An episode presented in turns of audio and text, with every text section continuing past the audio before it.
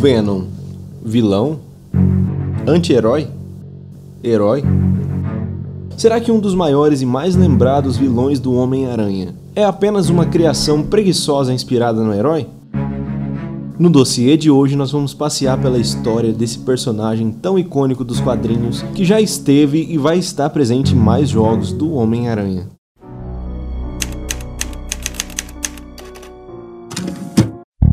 Isso aí, players, sejam bem-vindos ao dossiê. Aqui nós vamos contar tudo sobre o personagem Venom. Por isso eu peço que você se inscreva no feed do nosso podcast para dar aquela forcinha e, claro, receber todos os episódios em primeira mão. Além, claro, de nos seguir no Instagram @gameporgame. Lá tem muito conteúdo gamer, especialmente para você.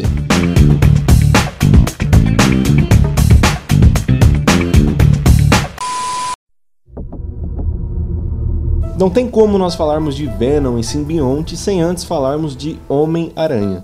O Venom, propriamente dito, teve sua primeira aparição em um espetacular Homem-Aranha de número 300, lá em 1988. Mas sua origem mesmo se deu quatro anos antes, em Guerras Secretas número 8. Para quem não sabe, o primeiro grande crossover de um universo compartilhado dos quadrinhos de super-heróis foi as Guerras Secretas. Nos anos 80, os quadrinhos eram bem populares, mas não davam tanto dinheiro assim. O que dava realmente dinheiro eram os brinquedos. Licenciar aquele personagem e vender bonequinhos relacionados a ele eram sim um excelente negócio. E nada melhor para vender bonequinhos do que juntar heróis e vilões em uma batalha épica. Por isso, nas Guerras Secretas, um ser misterioso e onipotente, conhecido como Beyonder, reuniu os maiores heróis e vilões da Terra em um mundo de combate conhecido como Battle World ou Mundo Bélico.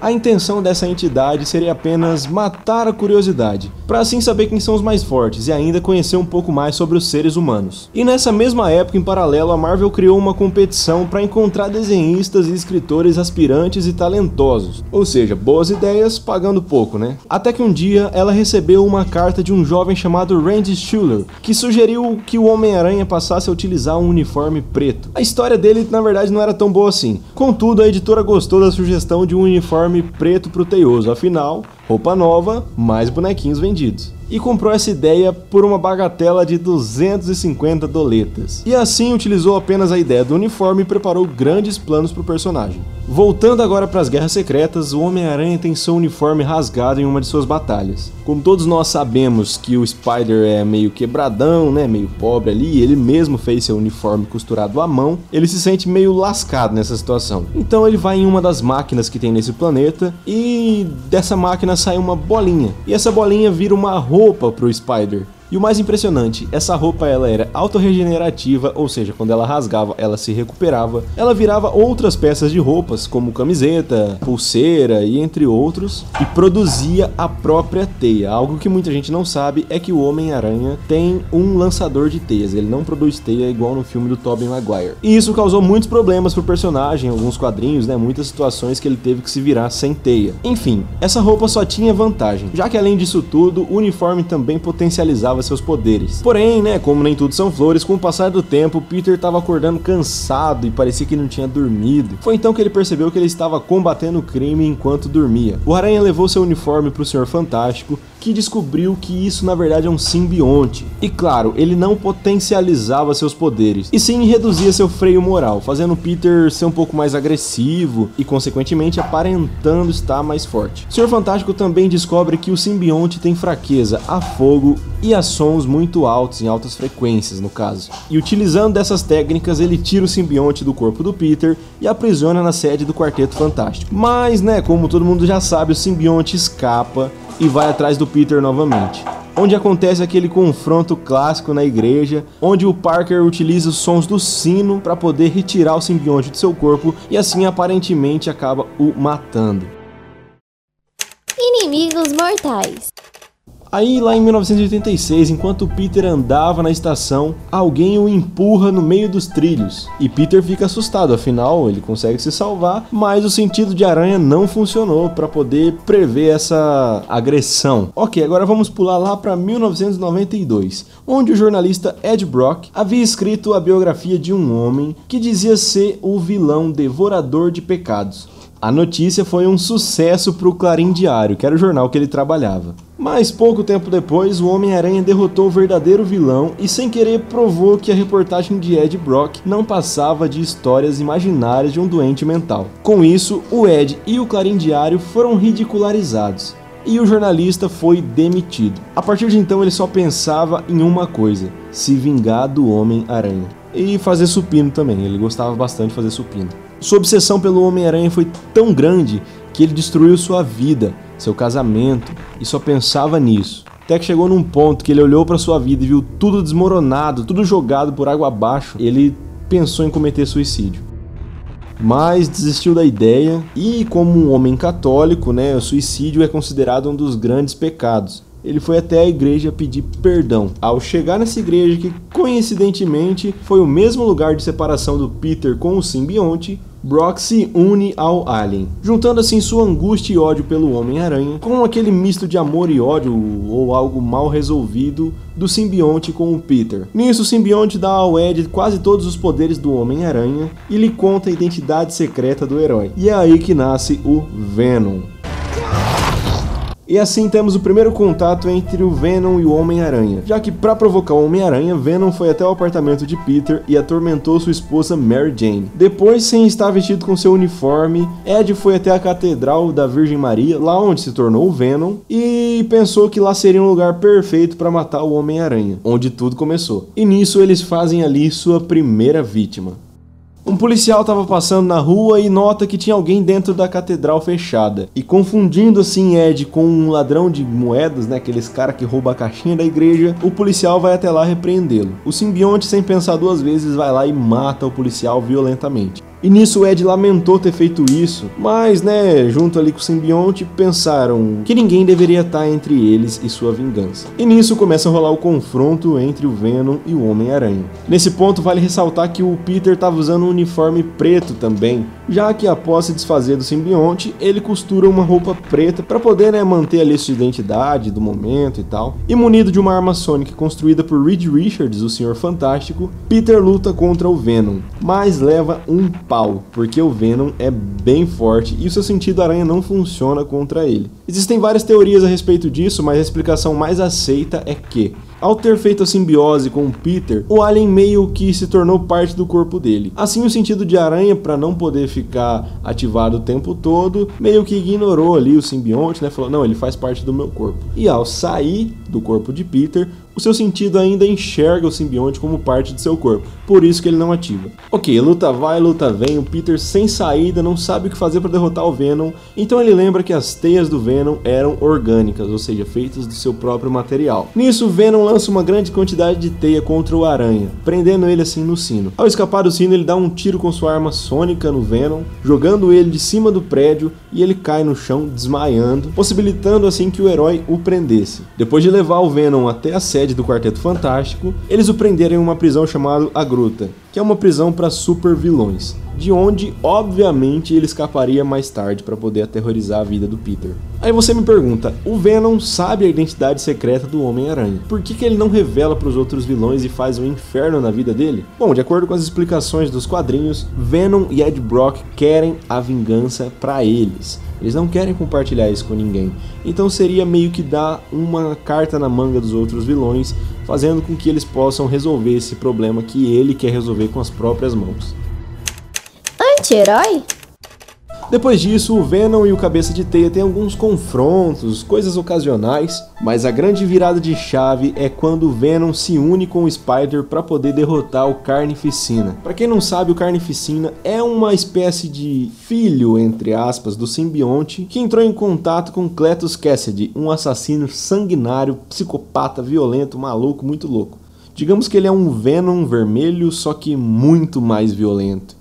E essa história foi se desenrolando por aí, até que tivemos o Venom, Protetor Letal, onde ele deixa de ser um vilão e se torna assim um anti-herói, só que ele ainda é muito violento, né? Utiliza de métodos não tão ortodoxos. E futuramente, com o desenvolvimento do personagem, tivemos mais informações sobre o passado de Ed, onde é revelado que sua mãe morreu no parto e seu pai o odiava. Por isso, ele tinha essa obsessão por ser o centro das atenções. Uma vez ele até forjou ali uma situação para poder se passar como um herói, por exemplo. Entre tantas histórias do Venom, uma que tem um arco interessante é quando os desenvolvedores da Marvel pensaram: e se nós enfiássemos esse simbionte em tudo quanto é gente? E assim surge um dos arcos mais fracos do personagem, mas que futuramente gera algumas consequências interessantes.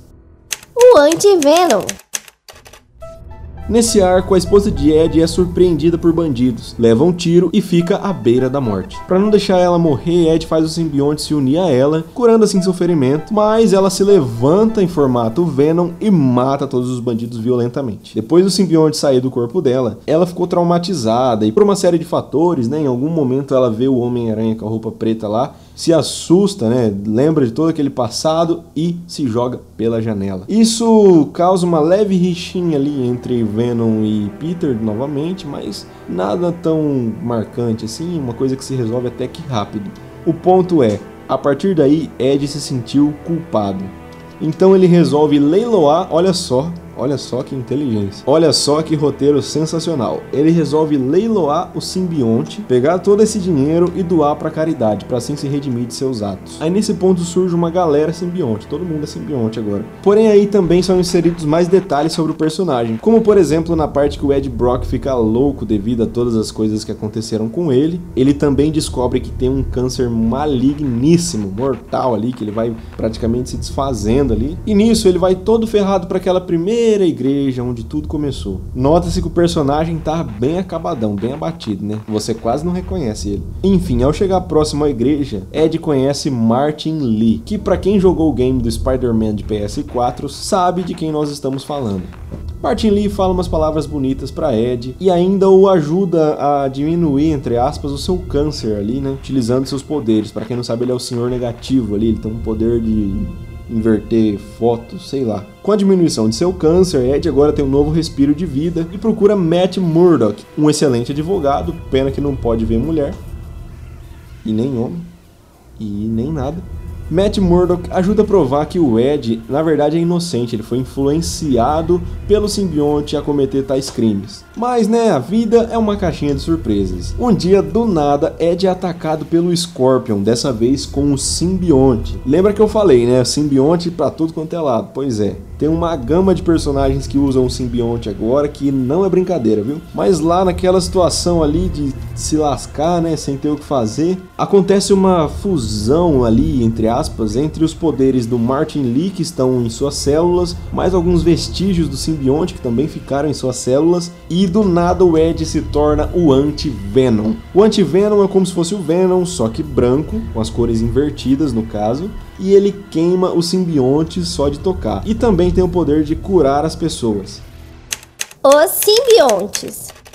E falando dos simbiontes, os simbiontes são criaturas que entram em contato com o seu hospedeiro, tornam ele uma criatura extremamente selvagem e sugam hormônios, adrenalina e várias coisas ali para poder se alimentar e no fim das contas matam o hospedeiro. Mas esse simbiontezinho do Venom, ele especificamente é diferente. Ele não quer matar, ele quer sim cuidar do seu hospedeiro, tornar ele mais forte e viver ali a sua simbiose à flor da pele. Isso não foi muito bem visto pelos outros simbiontes que o aprisionaram e o condenaram à morte. Essa cápsula na qual ele estava presa, por algum motivo foi parar no planeta onde o Beyonder estava lá proporcionando as guerras secretas. E foi assim que o Aranha teve contato com esse serzinho. Mas futuramente descobrimos que sim, o simbionte também tem uma origem um tanto quanto peculiar. Tudo começou lá no início. Bom, parece meio óbvio, né? Mas quando eu digo lá no início, é exatamente no início. Antes de tudo existir, existia apenas a escuridão. E essa escuridão era o reino de um ser chamado Knu. E com o Big Bang, os celestiais surgiram e eles começaram a preencher toda essa sombra, toda essa escuridão com luz, criando assim as coisas que conhecemos.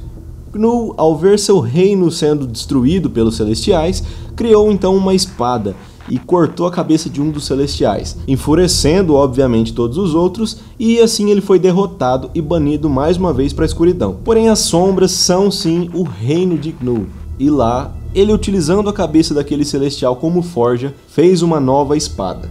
Ele forjou essa espada como se forja uma espada normalmente, utilizando de um fogo muito quente e de um martelo de metal, batendo e fazendo aquele barulho ensurdecedor. Pegaram alguma relação aí? Pois é, essa é a fraqueza dos simbiontes: barulhos altos e fogo. Meio que é uma herança genética.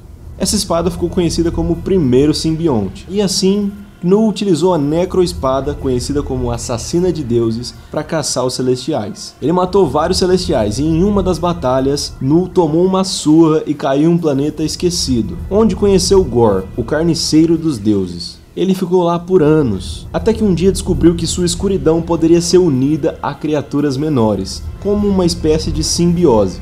Pegaram aí?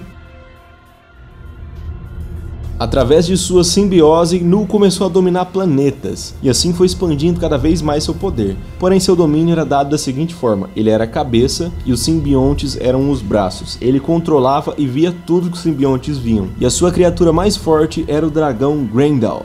Um dia, em uma de suas invasões, Grendel travou uma batalha mortal contra Thor, que atingiu um raio tão forte nele que rompeu sua conexão com Knu. Grendel foi despedaçado em muitas partes menores, e por não ter uma conexão direta com Nu, ao se unirem a seres humanos, eles absorveram como se absorve um vírus, a nobreza, a luz e a vida dos humanos, se tornando assim criaturas com vontades próprias, e, claro, se voltando contra seu deus Nu. Então, enfurecidos com seu criador, os simbiontes prenderam ele numa espécie de cela, utilizando né, do próprio corpo ali, fizeram algo para prender Nu pela eternidade. Essa prisão foi tão grande que ficou do tamanho de um planeta.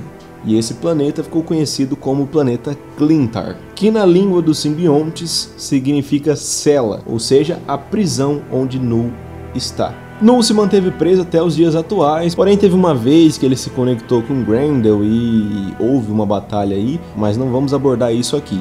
Uma coisa interessante a se citar é, sabe aquele símbolo no peito do Venom? O que muitos achavam que seria uma aranha, devido à conexão do simbionte com o Homem-Aranha? Pois é, Nu já utilizava um símbolo parecido, o que descobrimos que é sim Grendel, o dragão, e não uma aranha como do Spider no caso. Uma curiosidade também legal de se citar é que, de acordo com o deus simbionte, a luz que corrompeu a mente de sua colmeia, né, fazendo eles se tornarem involuntários, se tornarem seres únicos, seria um veneno entre os simbiontes. Daí podemos trazer uma leve origem do nome Venom.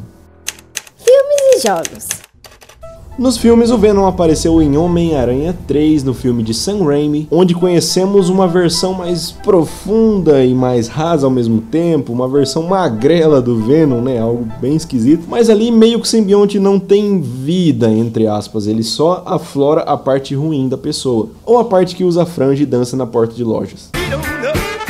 E em 2018 tivemos um filme do Venom, onde a versão abordada foi a mais anti-herói ali, né? Um, um, Ed Brock bonzinho que tá lutando ali contra o simbionte, eles estão ali tentando manter uma comunicação interessante ali. E até o momento ainda não foi lançado, mas claro, quando vocês estiverem ouvindo, provavelmente vai ter sido lançado o filme Venom 2, contra o Carnificina, onde acredito que eles vão abordar sim esse lado mais heróico, na verdade anti-herói, mas o cara que salva o dia, digamos assim. Nas animações também tivemos várias representações do Venom e nos games também tivemos ele desde o Super Nintendo, que ao lado do Homem-Aranha protagonizou várias histórias, além claro de participar de muitos jogos de luta como um personagem bem marcante. Alguns destaques para Spider-Man Maximum Carnage de Super Nintendo, Marvel Ultimate Alliance, onde você também pode jogar com Venom, Ultimate Spider-Man, onde você pode tocar o terror na cidade, na pele do grandão, Marvel Nemesis, onde ele é um personagem tanque grandão também, num jogo de luta sensacional para Play 2, e Marvel vs Capcom, onde desde o primeiro jogo ele já tá lá causando caos na galerinha.